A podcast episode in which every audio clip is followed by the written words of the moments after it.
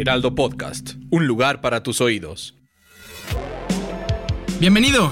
Desbloqueaste un nuevo nivel de Utopía Geek. Bienvenidos a un nuevo nivel de Utopía Geek, es el último del año. Esta vez estamos ahora sí, Monse y yo de regreso. Muchísimas gracias por haber sintonizado todo el año y pues ahora sí que a cerrarlo con todo. Monse, ¿cómo estás? Muy contenta de haber cerrado un año más con este podcast, Fede, que la verdad es que hace que mi ñoña interior sonría un poquito. Hemos tenido varios cambios, pero hemos sobrevivido y estamos muy contentos. Y como bien dices, muchas gracias a todos los que nos escuchan eh, cada semana y ñoñean con nosotros, que gracias a ustedes estamos aquí.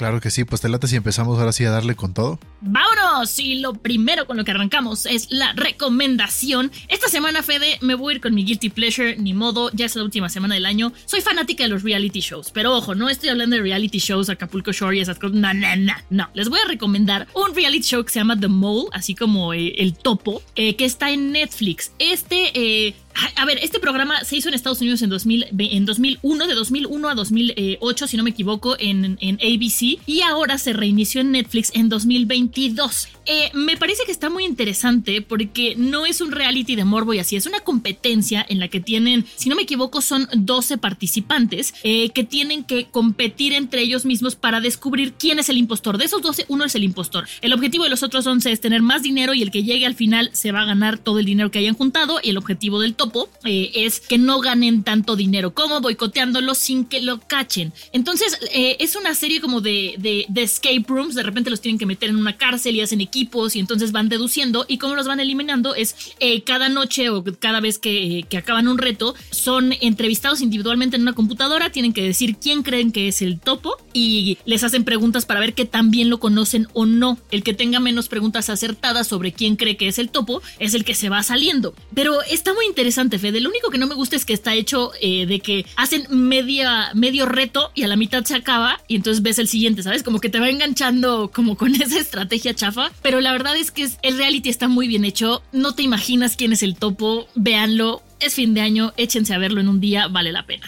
Sí, la verdad es que sí, ese tipo de. Como que me remonta a los juegos de, de mesa, los juegos de rol, en donde cuando cuando eres el villano es cuando más interesante es para ti. Entonces. Justo. Pues sí, la verdad. Hiring for your small business? If you're not looking for professionals on LinkedIn, you're looking in the wrong place. That's like looking for your car keys in a fish tank. LinkedIn helps you hire professionals you can't find anywhere else, even those who aren't actively searching for a new job but might be open to the perfect role. In a given month, over 70% of LinkedIn users don't even visit other leading job sites. So start looking in the right place. With LinkedIn, you can hire professionals like a professional. Post your free job on linkedin.com slash people today. Muy recomendado y ojalá se una vuelta para que lo vean. Lo más geek de la semana. Esta vez con la primera noticia que tenemos en la más geek de la semana es que tenemos una lista de los videojuegos más esperados del 2023. Tenemos como dos listas, por así decirlo. Una con las más búsquedas en Google, pero otra es como la que más hype han generado en Internet. Entonces leer rápidamente la lista de las búsquedas en Google y después de esto vamos con la liga de, con, los que más hype nos generan, ¿no? La lista es Howard's Legacy con 1.23 millones de búsquedas, Starfield con 540 mil, Diablo 4 con 301 mil, Sons of the Forest con 224 mil, Baldur's Gate con 200 mil. Pero, sin embargo, estos no son los juegos que más hype han generado. Los que más han generado a nuestro criterio son Resident Evil 4, que pues es una serie que ya lleva muchísimo tiempo y que la verdad queremos que salga el siguiente. Silent Hill 2, que pues a ver si la segunda parte no decepciona, esperemos que no. Por lo general no, pero pues a ver. Y este es para todos los nintenderos como yo, The Legend of Zelda, Tears of the Kingdom. Ya a mí Tears of the Kingdom me hypea mucho. Y eh, a ver, Howard's Legacy, soy, a ver, todos aquí saben que no soy fan de Harry Potter, pero en ese juego no vas a ser Harry Potter, vas a vivir en el mundo de. Entonces, ese sí me hypea. Y el que estaba en número 6, que ya no entró en el top 5 que leyó Fede, pero que a mí me emociona mucho es Forspoken, el videojuego que les conté que Square Enix me invitó a probar en Los Ángeles hace un par de meses. De verdad es un juego que vale mucho la pena y me da gusto que esté, que, la gente lo esté esperando porque sí es como eh, una gran esperanza de Square Enix de salir del hoyo en el que se metieron después de, de, del videojuego de Marvel Avengers. Exacto, entonces sí, estén pendientes porque el próximo año va a estar lleno de videojuegos nuevos en donde nos vamos a disfrutar muchísimo. Y digo, estos son los más buscados, pero siempre hay juegos un poco más chiquitos, más indie, que acaban siendo bastantes buenos juegos que no lo esperas como con anticipación, pero cuando salen acaban rompiéndola. Entonces, para que estén muy atentos este año. Claro, como pasó con Hades o como pasó con Stray. Pero bueno, la siguiente noticia tiene que ver con videojuegos, tiene que ver con series, tiene que hacernos muy feliz, sobre todo a todos los que son fanáticos de The Last of Us, que es una de las series que más esperamos todos de 2023. Sabemos que cuenta con las actuaciones de Bella Ramsey y Pedro Pascal como protagonistas, pero lo interesante de esta noticia que les queremos decir el día de hoy es que eh, Don the Bomb, que es un spoileador, reveló que el primer episodio va a durar 85 minutos, o sea, es una hora con 25 minutos y, bueno, esto es una, una captura que, que vieron de la ficha del episodio, pero lo importante es que va a ser el capítulo más largo que haya producido HBO, porque el último era de 84 minutos, es desde 85, el, el, el, el que va un, un, nivel abajo, bueno, un puesto abajo es The Deuce con 84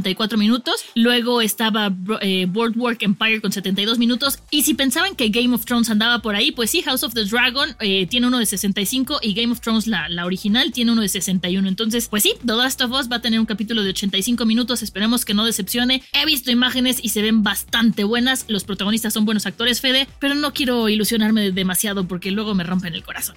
Sí, lo bueno aquí es que HBO por lo general es garantía, ¿no? Como que ellos casi nunca decepcionan y la verdad me gusta este como approach que están tomando hacia las series donde lo hacen como una película por capítulo. Entonces, en realidad es que es un nivel de producción altísimo y pues está padrísimo porque las series como si nos dieran, depende de los capítulos, pero seis o siete películas diferentes y la verdad es que está o sea, para el espectador es lo mejor que te puede pasar. Híjole, yo no sé si estoy de acuerdo con que es garantía, yo lo pensaba hasta House of the Dragon, pero, pero bueno, sí, o sea, como producción es muy buena, eh, espero que no decepcionen, pero House of the Dragon no es por HBO, es por quienes están detrás de eso. No nos vamos a clavar con eso, Fede. Y hablando de grandes producciones, la película de Super Mario Bros. Movie que nos tiene hypeados eh, se estrena en abril de 2023 y va a llegar a la plataforma de Netflix, pero hasta octubre, algunos meses después. Pero, oye, esto son buenas noticias, ¿no? Sí, lo bueno es que ya sabemos en dónde la vamos a poder ver si es que no podemos ir al cine a verla. No sé si esto sea porque no le están apostando tanto a las salas de cine con esta película, no sé si crean que la gente no va a gastar su dinero en ir a verla o por qué tan rápido hicieron el anuncio, por lo menos se tardaron un poquito más en anunciarlo, pero pues bueno, si es una película en la cual no pueden ir a ver al cine, ya saben dónde la pueden ver después o si les encanta el cine la pueden rever otra vez en Netflix. Pero es un arma de doble filo, ¿no, Fede? Porque yo si no fuera a salir en Netflix sí iría al cine porque la quiero ver, pero si sé que va a estar en Netflix igual y me aguanto. O sea, no es, Sí. al- no es algo que yo quiera ver en pantalla grande. Y no es una película que te esperas al spoiler. O sea, por ejemplo, si te dicen que una película de Marvel va a salir en cine en marzo y de repente en junio va a estar en Disney Plus, pues no te esperas. La vas a ver al cine porque esperas que te van a spoiler. Esta película, como que medio te da igual el spoiler. Entonces, chance, pues hay gente que prefiere esperarse, ¿no? Sí, sí, sí, sí, es un- una noticia extraña, pero bueno, no por eso es una noticia más. Dato inútil, pero divertido. Y ahorita que estamos con tanto frío con esta onda polar, tenemos un dato inútil de este de esta materia y es que en 1932 el invierno fue tan frío que las cataratas del Niágara se congelaron. Entonces imagínense el frío que tiene que ser para que tanta cantidad de agua que corre se congele, porque pues sí, por lo general en el invierno en el norte del mundo pues el frío congela el agua, pero no el agua que está corriendo con tantos y tantos y tantos y tantos y tantos litros por segundo, ¿no? Sí, sí, la verdad es que, que, se hayan congelado las cataratas del Niágara sí es algo que, que impresiona mucho, ¿no? Ya, ya después de ese dato ya no voy a decir que hace tanto frío y más frío que nunca porque ya sé que hizo más frío hace algunos años. Y el tip para salvarles la vida, para salvarles la vida, más bien es para que se suban al tren porque todo el mundo anda haciendo su recap del 2022 y si ustedes no lo han hecho y quieren saber cómo hacerlo, bueno, es muy fácil, hay dos maneras de hacerlo. La primera es que vayan al menú de Reel, ahí piquen el icono de cámara, luego en el menú inferior dice plantillas y ahí simplemente escogen My Recap. Si lo quieren hacer de otra manera, o sea, utilizando la canción de alguno de sus artistas favoritos, lo que tienen que hacer es poner en el buscador de la aplicación de Instagram, luego ir a la cuenta oficial de la red social, colocarse en la sección de Reels y ahí buscar alguna que el título sea My Recap 2022. Hay muchísimas opciones, entonces ya con esto se pueden subir al tren. Si no fue totalmente claro, se pueden meter al portal del, del Heraldo de México y ahí tenemos unos screenshots que tomaron y armaron una nota donde les explican paso a paso también cómo pueden hacerlo. Claro que sí, para que no se queden fuera del tren, porque pues ese sí es una de las cosas que si no lo suben ahorita ya no va a estar de moda la próxima semana, entonces apúrense y váyanse para allá. Sí. Lo más ñoño de la ciudad. Y para este fin de semana tenemos la recomendación de la cafelería, que si se imaginan poder comer unas papitas fritas dentro de una pokebola, en la cafelería esto es una realidad y todos los fans verdaderos de Pokémon pueden ir a este lugar que se encuentra en Alfonso Toro 1551 en Iztapalapa. Abre de 1 a 9 pm, de martes a sábado y está súper cool porque pues justamente tus comidas favoritas y postres lo hacen algo muy bonito, nostálgico y divertido. En su menú tienen desde el lado de Chikorita hasta unos Pokewaffles con el lado de Jigglypuff, entonces si les encanta Pokémon ya saben que tienen que visitar este lugar Suena muy bien, ya sé a quién voy a llevar por allá, Fede. Y es un buen lugar, pues, para festejar estos últimos días del año. Aquellos que tienen vacaciones, nosotros no, pero a pesar de eso les deseamos, les deseamos que tengan bonitas vacaciones. Y pues bueno, nos escuchamos el año que entra. Ya es comentario de tía, porque eso es la semana que entra. Acuérdense de seguir el podcast, activar las notificaciones para que sean los primeros en escucharnos en el primer episodio del 2023. Nos pueden encontrar en Apple Podcast y en Spotify, sí, señor.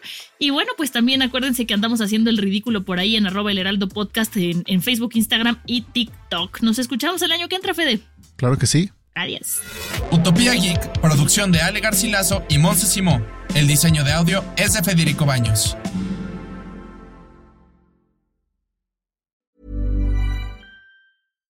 Hi, I'm Daniel, founder of Pretty Litter. Cats and cat owners deserve better than any old fashioned litter. That's why I teamed up with scientists and veterinarians to create Pretty Litter. Its innovative crystal formula has superior odor control and weighs up to 80% less than clay litter. Pretty Litter even monitors health by changing colors to help detect early signs of potential illness. It's the world's smartest kitty litter. Go to prettylitter.com and use code ACAST for 20% off your first order and a free cat toy. Terms and conditions apply. See site for details.